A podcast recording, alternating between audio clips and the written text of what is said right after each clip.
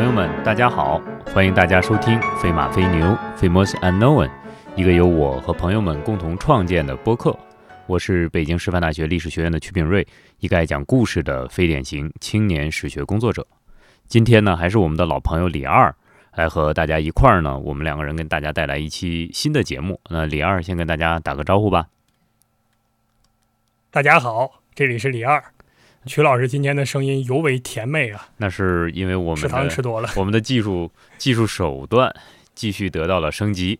好，我们先不说这个啊，我们谈一下李二今天给我们带来的主题是什么？啊，我们再次暂时的回到吃药这个主题，因为李二同学长期吃药，所以他对药物始始终很关心啊。呃，我们这一期主要介绍一个呃，其实不是我研究专业的东西，就是在。呃，大概十八世纪、十九世纪的，特别是英国文学里面非常常见的一种药物，这种东西叫溴盐，其实现在也在用，现在还在用是吧？啊，还在用。其实它的历史非常悠久。这溴盐这个东西，它味道大概就就是氨水那个味道，大家知道吧？啊，就跟那个尿液一样，浓缩尿液的什么味儿？这东西 可以说像烂苹果味道啊！这这这您都高级，我都不知道烂苹果是这个味道的。啊，那你可以去总之，秀妍大概是浓缩的这个东西。哎，你如果有在这个师专宿舍住过的，那不需要考虑这个问题了。你每天早上推开宿舍门，一下闻到就是那个味道啊，真是这样。好，继续。就就师专宿舍就这样。呃，我们后面还会还会再讲一下师专宿舍的情况，对不对？回忆一下。哎，这个秀妍这个问题，其实过去我没有太考虑过啊。我这个很多时候在文学作品里面都能看到。它在这个大概那一时期，就我们所谓黄金时代啊，这个这个欧洲的文学作品里面常见。一般而言呢，就是给女士用的。一个小姐她一下晕倒了，嗯，晕倒之后呢，当然也有男人晕倒的，但是男子晕倒这个事儿就不多。但我们在这儿就先说明白啊，他这个情况肯定是一种性别叙事，不可能说男性就比女性。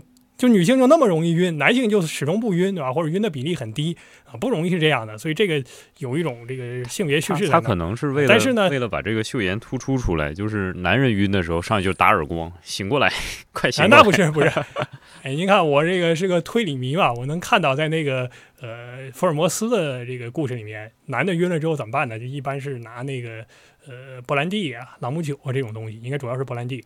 把那个浸在手帕上，让他闻一下，就是这个酒精一冲。其实女性也用这种办法可以，但是呢，还有一种常用的办法就是用嗅盐。这个嗅盐刚才我已经说过了，它呢是一个就是装在小瓶子里面这样的东西啊。我们这一期呢会在呃公众号的文章，还有在我们的播客的这个介绍里面都放上这个嗅盐瓶的样子，做的有点像那个鼻烟壶一样。嗯，就是很多东西古董化了嘛，因为现在大家也不用它了。很多正常人是不用它了，它呢就很漂亮，对吧？各种形制的，骨头的也有，或者说用这个玻璃啊器皿做的这个也有，对吧？所以说就很好看啊，这样一个东西。然后呢，凑到鼻子边，你闻一闻，然后闻到那个味道，它就一下子醒。实际上，溴盐的应用历史非常广泛。呃，据说在罗马时期就有人用这个东西，就是角斗士愿意用它。现代的这个健美运动员还有举重运动员，就不管你是健体的还是说你健力的，还是有使用它的。因为用它之后，主要是建建立啊，就是你举重之类的。用它之后呢，就是暂时的，据说对你是有刺激作用，但是它不是兴奋剂啊，它就是，但可能暂时对你有刺激作用。你打拳击或者怎么样，你用它会有一定好处。然而，这个东西到底有用没有用，在呃医学上其实是有争议的，大家也搞不清楚，所以可以可以解释为一个习惯吧。啊，这这不好说。对，就是你刺激一下嘛，一下子刺激一下那。可能就好一些，就跟喝热喝热水差不多，啊？是这样的，呃，所以说，呃，秀妍是这样的。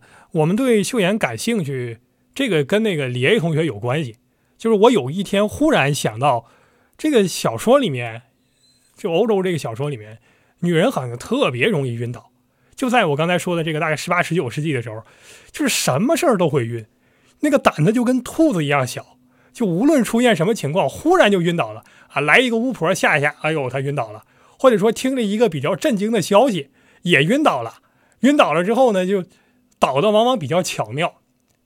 就我正常觉得呀，你就是人晕倒嘛，那你在任何场合都可能晕倒。对呀，你你比如说走楼梯走到一半儿，你不能说非等到楼梯走下来之后，我正好晕晕倒了。我为什么不会在楼梯上晕倒，然后滚下来呢？嗯，哎，但是小说里面很少看到这样的，或者说也也没听说过这样的事迹。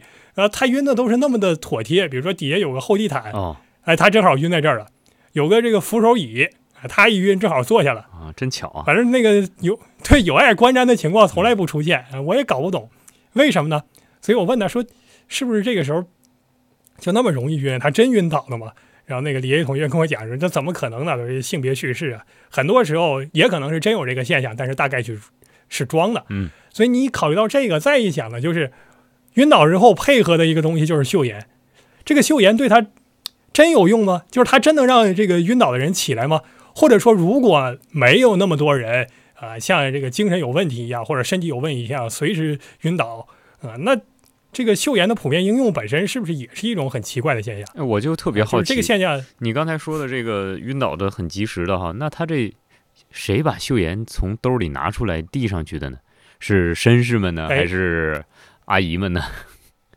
嘿，我了解的情况是这样的，就是呃，首先我们看那个《简爱》里面啊，就有这样一个情节嗯啊，《简爱》里面有这个情节，就是呃，它里面是说太太递一个嗅盐瓶，嗯但是据我看到的资料呢，就是谁递呃不是必然的。首先，你从常理的角度讲，女性既然容易晕倒，或者她们认为或者认为别人容易晕倒，嗯她随身就可能带一个。哦此外呢，就是在正常的人家嗯，她在架子上就放一个，哦就防止晕倒啊。维多利亚女性必备的，对吧？就防止晕倒。还有呢，就是有一些地方在英国的这个当时的这个这个警察，哦他自己随身也带一个这个东西。哦巡视的时候，万一有个人晕倒了，有个女女性晕倒了，他给她闻一闻。当然，我不能假定她一定是女性啊，但是基本上都是女性。嗯所以我概括起来就给人的感觉就是，你如果相信这样的描述的话，那就会认为这个维多利亚的女性妇女总体印象是啥呢？就是呼吸困难、面色苍白啊，嗯一点事儿吓得魂不附体，心脏比兔子还小，肺部功能大概也就正常人类的一半儿啊，干什么都不行。那所以就是那就这个形象。这种情况的出现，就是你说他们呃呼吸困难、肺部狭小等等等等哈，心脏跳得很快。那这种情况的出现是刚才你说是文学的叙事导致的一种结果呢，还是确实是存在着某些生理性的指向呢？实际上，我想，第一，从文学叙事的角度讲，肯定强化了这种印象。但是我仍然从文学作品里面去看，嗯你就能看到这种情况应该还是普遍的。因为在这个呃，还有一本跟《简爱》明显是对立的作品，就是那个《傲慢与偏见》这个书、嗯。啊，我还还真得说句实话，我很喜欢看这个书，嗯，尽管它。呃，当然文学地位很高啊，但是其实没有什么就你受得了那种那个就是磨磨唧唧的那种叙叙事不风格是很简单，对吧？其实其实这帮人都就是写的很很浅，就是很简单，嗯。就是概括一下，对，就这么点事儿，嗯他也就讲这么点事儿。嗯我一点儿这个大的这个格局也不想做，就讲茶杯里这点事儿。嗯哎，那反正你看完之后也也挺单纯的，嗯看着玩儿呗，嗯这个挺好的。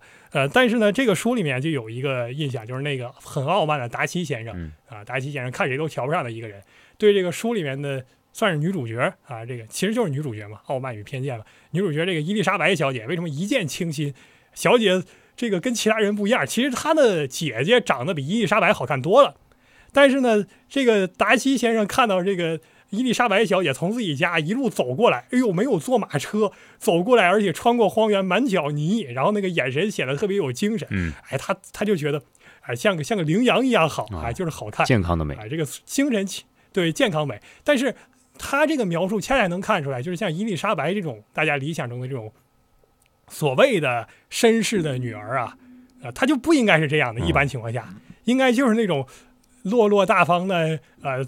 慢声细气儿的，对吧？这个讲话讲讲两句，可能就小下来了，或者说这个一下就吓死了。他姐就这样嘛，啊，心心里非常脆弱，对吧？这个说话也小声，然后非常容易让人欺负，就就就这种人，那是当时的一种普遍印象啊、呃但实际上，呃呃，这种印象是不是纯空穴来风的吗？也不是啊、另外一个问题在哪儿呢？就是虽然呃这种人确实存在，对吧？确实是好像当时太太小姐普遍是呃这样的虚弱的淑女风范。可是你要是问嗯对，可是你要问说，那这个女士可不光是这些有钱人啊，有闲阶级，坐拥两万英镑，有个庄园，对吧？或者开个葡萄酒厂，家里面什么事儿都不干，天天可以躺着吃利息这种人，呃，他不是都是这种人啊，还有很多是家里面什么女仆啊、打工的、帮厨的，嗯人家怎么没像你这样呢？啊，人家要是半口气儿上不来就憋死了，他也干不了这个活儿啊。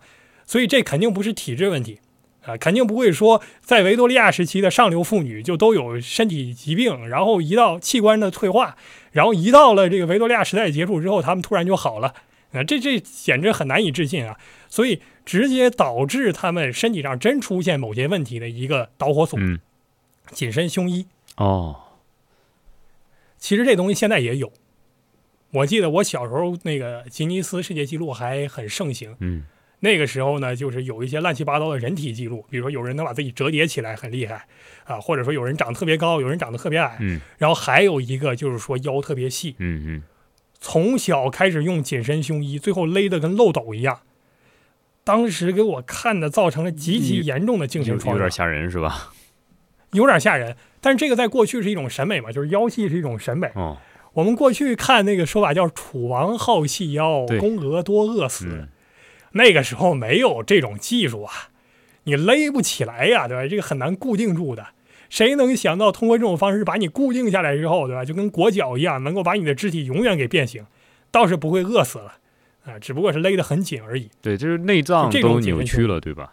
挤压呀，对，变形了。对，这个很可怕的，就是本来我们看人体的健康审美，希腊雕塑，当然希腊雕塑是一种极限啊，嗯就这种审美，那个腰肢应该是相对而言，它它就是要有点有点肉的嘛，它不可能说细的这个一拳那么大。对啊，那你怎么样去突出这个曲线呢？就是使劲的去勒它，嗯这个用膝带去勒它，呃，但是呢，就是你如果搁绳子系啊，或者搁这个硬绑啊这种啊，其实效果还是不佳。后来法国人发明了金属扣眼儿这个东西，呃，就你拿金属扣眼儿去扣住它啊，对吧？你这样的话，它就结实了嘛。哦，那就跟这个这个这个捆在这个紧身衣、这个这个这个拘束衣里面是一样的。嗯所以说呢，这个女性的腰围可以勒到十七英寸，嗯勒到十七英寸之后呢，这个身体就跟沙漏差不多了。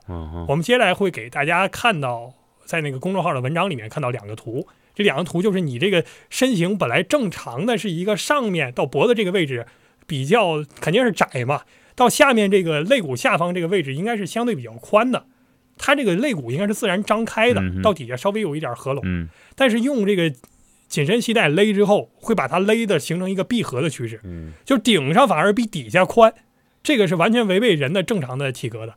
所以这样的一种勒法，连你的内脏都给拘束住了。那他这种那你想让他穿上？一般是从几岁开始就就要穿这东西？哎，您这还真问到点子上了，我也没查到这个资料，嗯，但是应该是有点类似于中国，就是小的时候大概能穿这种正式的衣服就要开始了，就是很多，因为能看到很多例子，也不能叫很多例子吧，就是现在的这个什么动漫作品还经常有说一个这个。呃，比如说出人出身这个乡野的这个小女孩，过去没有受过贵族教育的，嗯。然后她第一反应就是穿那种法式的裙摆，中间就使劲的勒她的腰，哦，因为她从小没有勒好嘛，你到这儿就得使劲勒，你不勒住了，这个这个这个衣服穿不好嗯。啊，所以这个比较痛苦。你在这种情况下，你指望着他说他这个呃跑步或者怎么样能够 搬东西啊，或者说他这个这个喘气儿能够匀一点儿是不太现实。所以换句话说，其实我们所谓的贵族社会，它的风尚，过去我们认为呢，就是酒会，就是绚烂的灯光，就是各种各样的称谓，以及高雅的礼节、繁琐的语言，还有音乐等等，是这些东西。其实呢，我们发现贵族社会里边的一个相当大的代价，那就是对你的肢体还要有限制，要有残缺。嗯，这种肢体的限制就明显的体现在是一个长期的社会环境养成的结果，需要从你在青少年时代就开始接受某些啊，我们讲可以说是虐待式的束缚，以至于完成我们这个社会对于上流阶级的某些想象，是吧？哎，就是这个，我记得是吉川忠夫描述这个魏晋时期的名士嘛，嗯，就名士本质是一种表演嘛，对，他干的所有事情其实都是演给别人和自己看的，对，所以清谈也是表演，啊，然后那种神仙姿态也是表演。我们去看这个魏晋南北朝那个那个《世说新语》啊，里面很多审美化的嗯。这种描述，就这个人讲话好听，其实是一种审美嗯啊，对谈机敏是一种审美，长得好看也是一种审美，嗯长得特别难看或者特殊，它其实也是一种审美。嗯总之，观察这种贵族社会，因为我们中国最像贵族社会的一个时期，除了这个先秦的那段时期，就是魏晋南北朝嘛，嗯特别贵族化的一个时代。观察贵族化时代一种标准，其实视角就是审美。嗯就你看这些人怎么是美的一个、呃状态，嗯我是这样一个观点，所以我们看到魏晋时期也是这样，对吧？什么雪雪这个这个雪下穿那个那个嗯，斗笠还是穿什么，嗯然后穿着长木屐在那儿走，嗯好像神仙中人 啊。还有这个王衍呢，王一甫、嗯说是这个跟人清谈啊，这吉川中夫这个例子举得特别好。他跟人清谈的时候，大家真正记载下来、关注下来的东西是啥呢？嗯是他的这个手跟那个玉嗯玉尾、玉柄，就是他手里拿那个叫叫竹尾嘛，那个竹尾的柄是一个颜色融的，为一体了，不分啊，嗯。好看呀，所以好看呀，所 以这是一个审美化的时代。啊但是，然后还有一个就是吃五石散嘛，嗯。神仙人吃五石散，对吧？照照鲁迅先生先生的说法，吃了这个药之后，大冬天的可以穿单衣裳，啊多美啊！哎，太美了。但是在维多利亚时期这个问题上呢，我们要看到它的一个危险。说白了，像梁二同学这种出身草根儿的人，你们上头这些人愿意咋折腾跟我没关系。啊，说句难听话，你折磨的越惨越好。是吧？自找的嘛，对，你觉得好看对吧？你折腾自己挺好的，我跟你没有办法共情。但是有一点比较麻烦，就是在一个社会阶层运动比较明确的时期，或者说是不管它明确与否吧，就是只要社会上层的信息能够比较通畅的传达到下面，他们的喜好就会波及到社会下层就。是模仿，对不对如？果他们认为对，如果他们认为细腰是美的，那可能更下一层的人也会觉得这个东西是美的。哦，所以说，维多利亚时代结束之后，我们到现在还能看到那么多非常好细腰的人，要把那腰勒成那个样子。现在可能也有一些乱七八糟其他说法，什么 A 四腰之类的，那种违背这个人体正常的这个怎么说呢，生理结构的一种审美，这个就比较麻烦了，摧残形体。你刚才讲到的，像《傲慢与偏见》也好像《简爱》也好，其实里边讲的这些女性，她们也不算是这个社会上的顶流贵族，对吧？然后其实一般我们讲就是嗯绅士家庭，呃，普通中产对，放到这样。但是是我们看到普通中产的女孩们，其实也已经把呃约束自己的肢体作为一种美的追求和享受了。她们已经深深的沾染到了这种社会风气里边，所以说其实都不用拿今天做类比，就只看那个时代，你就能明显的反映出来，哇，这个时代的里边很多普通人大概也都进入到了追求一种变态美或者是病态美的社会风尚里边去了。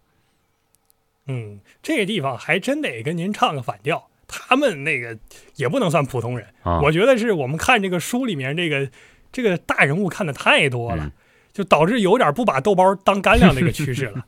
那这您看这个，比如说贝内特家对吧？就是这个呃伊丽莎白小姐他们这一家的贝内特先生，大概也有个两万镑钱吧。啊，那不然后呢，嗯有有个对啊，就是他的他的他家是相对于那几家都穷，穷体现在哪儿呢？就是首先没儿子，没儿子意味着当时的妇女没有财产继承权，基本上。嗯这些钱全都得归他那个那个一个当神父的，那是他侄子还是什么人去继承，当嗯当神这个这个牧师的嗯啊，当牧师的啊。然后呢，另外一个就是他家好像也没有马车，对吧？还还得租一个还是怎么样啊？嗯反正就是就是缺点钱。但是呢，当时评价绅士的一个标准是啥？就是你不做买卖，你不做买卖，你不用谋生，你就可以活，你就可以活得很好，就是不干事啊，嗯你就可以活得很好啊。你如果比如说那个呃，像那个贝内特先生，他的这个。呃，妻子的这个娘家啊，他那几个就是所谓的这个这个七弟，那是干嘛的？是干葡萄酒商的，钱也很多的，嗯。而且呢，这个为人也特别好，但是在那个社会就受歧视，哦，他就觉得你商人嘛还是第一层。对你别说这个重农抑商在中国这样，在别的地方虽然不见得重农，对吧？但是他对商人，即使在英国，当时对商人还是有一些偏见的嗯啊。所以说这些人身份地位还是不低。嗯，不过你说他往下影响，这个没问题。嗯我在说到这个地方的时候，呃我看到这儿的时候，马上想起来的说一件事儿是什么呢？就是裹脚这个行为。哦当然，我宋唐代的时候，妇女肯定是没有这个裹脚的习气的。我看那个时候上流社会，这个打马球啊什么的，这个都很常见，对吧？出去这个烂走啊，这个都不是事儿。到了宋朝之后，士大夫开始严严夷下大防，严男女之别，开始讲这个纲常伦理，这个人这个仁义礼教这一套了啊。然后这个至少妇女是严重遭了重了啊，大家这个裹脚的情情况越来越严重。到了清朝的时候，那汉人裹脚已经是一个习俗了。我们一般总说。清朝那几个政策，包括剃发呀这些政策，很不得人心。但是呢，清朝在关于人体这方面不是没有善政。一个最重要的善政，其实就是他反复的强调你不要再裹脚了啊，就是汉人你不要老裹脚了。这个东西满满人是理解不了的。你干这个有什么好处啊？又不能干活，又不能出门啊，他很难想象，就是当时在这个礼教进展下，大家的一个想法就是，你出不了门就是最好的。你就永远在，对吧？你从家里这个门出到这个我们这个门你就永远在这儿待着得了，你不要活超过这个活动范围。第二就是长期的这种形体摧残，导致大家出现病态审美，就觉得这样的东西很 sexy 很好看。你看后来那个辜鸿铭啊，辜辜先生，我对这个这个辜先生这样的名文这个民国文流啊名流啊，其实是。说白了是充满了鄙夷姿态的。虽然人家天才纵横，虽然人家外语水平那么好，但是呢，你描述他那种就是守旧的观点、那种态度啊，然后你非要说这是什么名士风范，我觉得简直很荒唐。那思想就是保守嘛，而且很落后嘛，啊，然后这个讲什么一夫多妻之类的，也要讲出些道理来；讲这个缠足之类的，也要讲出些道理来。这个有什么道理好讲的？就是很荒唐的事情。所以辜先生就喜欢裹小脚的女人嘛，据说就好看嘛，就病态审美嘛。我其实大家不要怪我在这儿痛击古人。我其实有个好奇的地方，就是刚才你提到说宋以后，呃，叫礼教大防，呃，也就是说，呃，伴随着我们观念上的某些变化，所以我们开始对于这种呃女性的身体，尤其是她的这个社会活动范围，有了一个明确的限定。但是事实上呢，我们又能看到，在当时啊，有大量的文艺作品，呃，包括像。呃，各样的诗词，像是笔记，像是小说，其实都能看到。呃，当时的这种呃女性的活动范围其实非常的广，活动的空间也很大，可以走出自己的家庭，然后参与社会上的生活，这些我们也都看得到。那嗯，究竟我们讲这个说这个礼教对于人的这个影响很大，那究竟这两者反映的哪一种是社会上更主要的一种面向？包括我们刚才讲英国，其实也是这样。你说，呃，穿紧身衣的人，其实也都是有钱人嘛，对不对？有一些社会社会地位的人。在中国，宋以后，是所有的女性都裹小脚呢，还是有选择的，在某种阶层内、某一个社会身份内的人才裹呢？哎，您别说，这还真是个问题。我觉得这个还真得等这个专家去解答。目前我很难给出一个答案，因为我们假想一下。呃，至少在宋代的时候，在这个缠足之风刚刚兴起的时候，很难想象说这个贫穷的农家也要给妇女裹脚。我相信呢，坚决你裹坚决不可能的那个。对你裹了脚的话，那你怎么样去进行生产生活呢？这个就进行不了。嗯，这就很愚蠢的事情。但是呢，我们又能看到，到了明清的时候，真的是啥样的人家都给裹脚，几乎就很少很少有放足的。而且我记得那个，就是后来。到了南宋的时候，就北宋南宋之交的时候，不是说从这个就是金朝人不是抓了很多宋朝的这个这个这个，基本上就是宗室都给抓光了嘛，嗯，包括女性的宗室也都给抓光了。结果后来莫名其妙从北方跑回来一个这个柔服帝姬，嗯，就是说是宋高宗的妹妹嘛，嗯，那高宗当时的活着的亲戚非常非常少了，所以要派人去验一下，验的时候就说。啊，这个我也不知道到底有没有明确的来源啊。就是目前我记得是有这么个事儿，就是说判断他，就是说你宫里面人应该缠足，但你没有缠。然后柔服地基的讲法就是说我这个脚后来给放了，因为我当时缠的时候就小嘛，缠了一半放一半，所以就就没没缠好啊。然后这个这个这个事儿就过去了。但是如果这个记载是真的话，那就可以看到他确实是上流到宫廷这个阶段他是裹脚的。也能理解，对吧？你怎么好看怎么来呗。那老百姓，你说会不会裹脚呢？应该不会。可是到了明清的时候，如果大家看，不说到明清了，到了民国的时候，我们去看莫言写的那个什么蛙呀，啊，还有这个丰乳肥臀啊，里面都是这个裹脚的记载。那个那个那个给裹脚的时候，一边裹一边说上官鲁氏还是谁给女儿裹脚的时候，现在裹脚你疼对吧？妈也心疼，但是现在裹脚为你好。对。然后后来来一批这个文明文明这个这个展示什么这个文文明进步的，就穿网球鞋的这个女子，然后呢，这个老少爷们儿看着都不大感冒，然后结果这个把这个缠足的小女孩牵过去了，大家看多好，哎呀，真好看呀，就这个样子。那家里面也不富裕啊。那所以真是大家都裹脚了。这个我这有一个现实文学文学作品，就是不敢不敢那样讲，就是因为你看，不是？那我这有个现实例子，我奶奶，我奶奶那就是小的时候，首先她出生的明确地点就跟那个也是在山东吧，山东省的平度县，平度县有个地方叫郭家铺啊。这个郭家铺里面呢有两位两家人啊，都大多数人都姓郭的，有两家人，一家人姓吕。哎，没有，我奶奶在吕家集啊，郭家铺是我爷爷的地方，有个叫吕家集的地方，那是我奶奶的地方。那这我可以保证，我家至少父系的人都非常穷，啊，穷的导致我父亲连我名字都给改了啊，就是害怕说这按照家谱起，这个永远穷啊，就没出过一个有钱人。好，你我奶奶这一系也是这样，啊，就是穷穷的叮当乱响的。可是我奶奶脚是缠了一半的哦。他一辈子都很难行动，是吗？这个走路非常非常困难。哦，我从小就这样。哦，所以说不管什么地位的人，他这个呃呃，其实都是要缠足的。哦，那缠足之后，呃，所以说到至少我们可以说到明清的时候，是大家至少到清朝，大家普遍缠足，这个没问题。从审美上就是这样的。其实这个，那你如果这样去一摧残是非常的大的啊，就是你这个都有亲历，你你也亲眼见到，其实我们能看到他给人。带来了一种非常大的痛苦，而事实上呢，对这种生理上的痛苦呢，其实会带来了一种呃是心理上的或者是精神上的残缺，那就使我们意识到我的人的存在其实是为了取悦某些人，或者是必须在某种社会的打量下，或者是社会共有的目光或者是准则的审视下，才能够实现我个人的人生价值。这当然是跟我们今天的价值观念是格格不入，甚至可以讲是背道而驰的。好，我们这一期呢，从秀妍说起，然后说到了维多利亚的紧身衣，也说到了我们中国的缠足。其实这种东西呢，呃，我们发现呢，它是呃非常的不好的。我们刚才也明确的表示了。那我们想问一问，在中国古代，肯定也有人有同样的意见、同样的见解，对于类似缠足，对于这种呃束腰，对于他们对人的摧残有明确的批评意识的人。呃，这样的人能不能给我们举几个？首先，呃，最有名的有几个，清代就有，对吧？就是康熙皇帝嘛，他这说了好几次这个关于这个放逐的问题。但是呢，皇帝我们不感兴趣。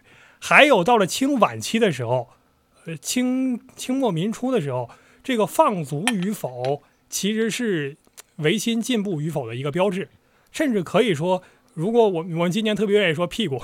啊，你说就不看脑袋看屁股了，呃，专门看你屁股坐在哪儿。那么如果说看你这个人是不是有一点新派思想呢？很多时候就看，呃，你支不支持放足，或者说你有没有身体力行的去搞这种给自己家的子女放足的这个行为，不要裹着他了，裹着非常痛苦啊。那么这个事儿最早做而且做的非常有名的人，首先南海圣人康有为。那康有为我也不是很感冒，我也不想提他。啊，康有为是搞天足会什么的，这非常多。后来各地都有，因为这个事情，其实在改革中，我觉得遇到下层的阻力是比较大的。这个其实也挺奇怪，因为你正常情况下，这种改革其实对社会下层是最有利的，因为他他他没有什么意义嘛，嗯，你你只会降低他的劳动能力，但是呢，反而在下层很难推。可是上层呢，确实觉得这个事儿从理论上说不合理，而且太惨了。所以他们很多时候好像还比较容易接受一点，所以往往是这个 中间阶层能接受，呃，最顶层的也能接受，因为满洲人根本就不不裹脚，满洲不缠足，他也能接受。对，然后往底下去推呢，稍微有点困难。但是这个事儿啊，搞定上上中往再往下推，就相对比较，恰恰是大家都会。恰恰是因为呃下层的人，他会觉得这是我能够跻身上层的一个主要的途径和方式。我不能在其他的方面跟你们比较，但是我起码可以在我的呃身体上，这是我自己有的唯一的资源，我可以跟你们比较一下。但是如果你说，呃，你要要有什么样的车，要穿什么样的衣服，那个我可能弄不来，对吧？那我当然要牢固的保持这个东西。对，而且基层有一个最简单的问题，就是你闺女是要嫁的，你裹了脚，比如说这种这种嫁，你要是从这个父母心疼子女的角度讲，希望子女嫁出去，那裹脚是比不裹脚有优势的。对，再者说，如果从经济的角度讲，那嫁女儿跟卖女儿当时也差不多。你你你就说难听点儿，你裹了脚就卖得上价，对，你不裹脚可能就很难卖得上价，所以他这也是个问题，他就推不开。这个是一个制度已经形一个习惯已经形成惯性，而且呢，呃，形成一种怎么说呢？一种呃，就是它本来是一种罪恶的这种习惯，但是他形成一种呃利益关系了，你就很难去把它解决。没有办法。所以缠足在这个地方，呃，但是大家愿意推，我自己非常喜欢的，而且大谈缠缠足问题的，要解解放这个这个这个女性的这个这个呃缠足的，就是谭嗣同哦，啊。谭嗣同有好几个优势，第一，谭嗣同是一个猛人啊，是一个 猛人啊。第二呢，谭嗣同是一个怪人，就是他的这个行为啊，不太像一个呃怎么说呢，常见的清朝读书人啊，跟这个当然这个康有为也奇怪，但是谭嗣同跟康有为是两种奇怪。第三点好处是谭嗣同死得早，这个死得早有一点什么好处呢？就是可以在人说荤话或者做这个浑事儿之前，对吧？先 先灿烂结束了。就是在谭嗣同这个在李二这个严苛的这个价值判断里边呢，他算相对比较完美的，对吧？因为一个人只要足够长，你总会找到几条缺点的，是吧？但是你哎，你就是喜欢这种这个完人，对不对？没来得及犯错，哎，很难很难。谭嗣同呢，他的这个人，我们如果看他的经历呢，那他学的整个经历非常博大啊，他又学这个这个剑术一类的，学学这个这个武武术，然后他又学这个佛学啊，当然儒学那些东西他还要讲，然后同时他还学西学啊，这个简直是当时杂学大家，所以他跟这个康有为都有一点那种教祖的那种感觉，康有为是真变成一教教教祖了。这个谭嗣同有点像这个哲学家啊，或者说这种实践派，反正他他各种观点都有。谭嗣同有一本书叫《人学》啊，这个更加著名了啊。人学呢，好像现在这个大家关注的反而没有那么那么多，看的人不是特别多。但谭嗣同其实写这个东西研究研究者还是挺多的，在这个近代思啊，想史啊对我只说在大众中，呃大众康有为的大家也不看呢，你这这么讲，哎，对不对？啊我还觉得大同书大家看的可能呃多一些。不会不会不会，嗯呃或许吧，或呃许有研究者当然大家都看对啊，这个他，反正我小的时候看过大同书，嗯但是我没有看过人学，我都是拿自己去做批这个比较的。这个谭嗣同呢，这个在这个人学里面就就专门有一部分谈这个呃缠足的问题。我们把这段念一下，最好是因为他写的很好。说故自赵宋以后，齐沃温爱新觉罗之族，迭主华人之中国。这个这个齐沃温就是蒙古啊，爱新觉罗就是这个呃这个清朝这个大家都知道了。然后他们啊，从这个宋朝以后就迭主华人之国啊，就在这个中原立国。然后呢，说他们为什么能立国这么久呢？其实比其不缠足一事，以足承天庇佑，而非天之物有偏私也。就是光凭他们不缠足这一件事，就已经可以让他们承受上天的福德了，而不是说什么老天青光眼，对吧？尽是散光，他就就非要给你们这么些人这么长时间的国祚啊，所以不缠不缠足是很重要的。而且后面他又比较说，又况西人智化之美，万万过于北狄者乎？何况西方人不光是不缠足，各方面都很好啊。所以说，如果华人犹不自省其亡国之由，而畏惧呃以畏惧而欺变缠足之大恶啊，则欲淫欲杀，永无敌止。就是你你现在如果还天天缠足，早晚就亡国灭种。他把这个跟亡国灭种挂钩了啊，最后还下了一个这个论断，就说将不为亡其国，又以亡其种类，不得归怨于天之不仁也。就是说你到时候就是亡国灭种嘛，你别怪老天爷对你不厚道。是你自己先对女性太不厚道啊，就是缠足呃恶果这么大是吧？嘿啊，他最高明的一点在于他能够平等的看待世界各地，嗯他也没有光说说就我们老中人独一份儿嗯啊，就我们天天折腾女性，其他国家不折腾，嗯他不这样说的。他后面马上还有一句说，且又不为中国，非洲之压手，欧洲之束腰，皆杀鸡也。哦，他们也不咋地这个是吧？非洲就是欧洲对，欧洲非洲欧洲束腰，就我们刚才说的完蛋。是吧？压手是啥？我这我还真没查出来过啊。束腰就是勒腰压这事儿可能就是头上头上顶个罐子嘛，就那种嘛，是吧？也有可能啊，这也没搞懂。那他也不是说天天让你顶，这就没法考证了。你对这种东西你咋考证啊？那。哎呀，这爱爱好这个，什么东西愿意搞清楚啊？而且谭嗣同进一步的讲，他这个思想来自于佛学。他说，缠足束腰，乃至于谋杀战争，本质上都归于淫念。就说白了，这个弗洛伊德的知音，对吧？皆出于性欲啊。那他这个观点不一定对，但是他指责这一点是很需要勇气的。嗯啊，他讲什么呢？就是你杀人不就是为了快己之私、泄己之欲吗？所以杀人就是淫念。说淫人是什么呢？就是让把别人把女性的痛苦啊改成自己的欢乐，所以他也是淫念，啊，所以说你缠足还是这样。那我们如果纯从缠足这个本身去考虑，那确实，它最终体现的不就是一种极端的物化吗？就是把你变成一个观赏的玩物，然后让你丧失所有的主动性，最后成为一个大家客体审美的对象，而且衍生出一种极其病态的审美，也不知道为啥，我。我为什么对缠足这个事情表现得如此亢奋和激烈？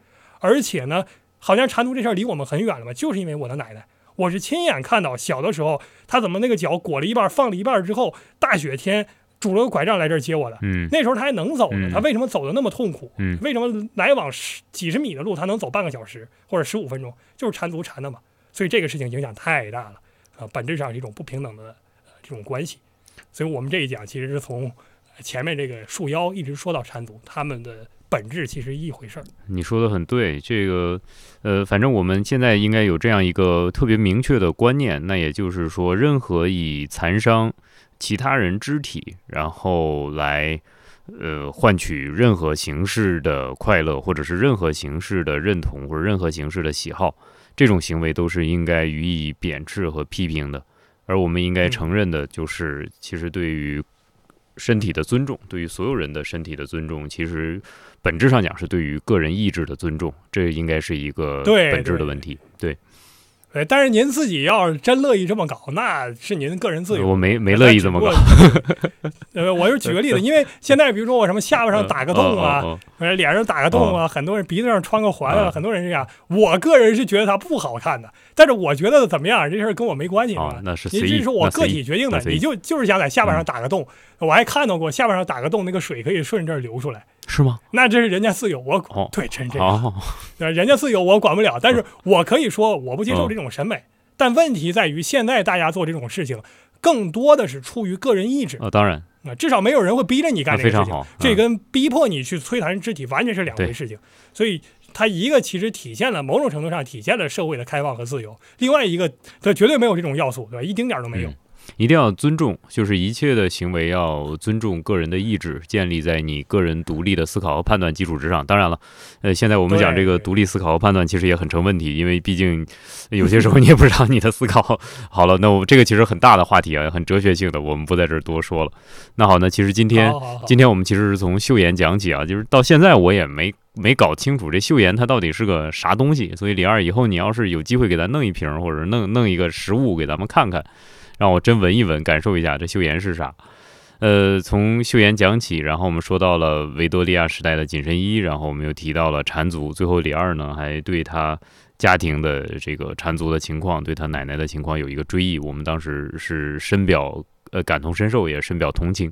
那我们也期待，就是，呃，未来我们每一个人都能够享有啊自己对于自己的意志和身体的完全的、充分的认识。其实这个也是从古希腊以来，甚至包括我们中国的传统哲学里边一直强调的一点，就是人一定要能够成为自己的主人，人的能够成为自己个性的，呃，成为自己命运的主宰。这个是我们人类一个本能的追求，是从古到今。不论中西，所有人的本能的追求，这也应该是我们对于人个人幸福的一种本质的理解。呃，那么好，那我想今天的节目呢，其实持续的时间很长。呃，因为这是一个我们有很多共同话题，也是一个呃很有很有情绪抒发的一个一个主题吧。那我们今天呢，到这儿呢，就把这个节目告一段落。呃，请李二跟大家道个别。再见了，李二，这个道别每次都这么温柔。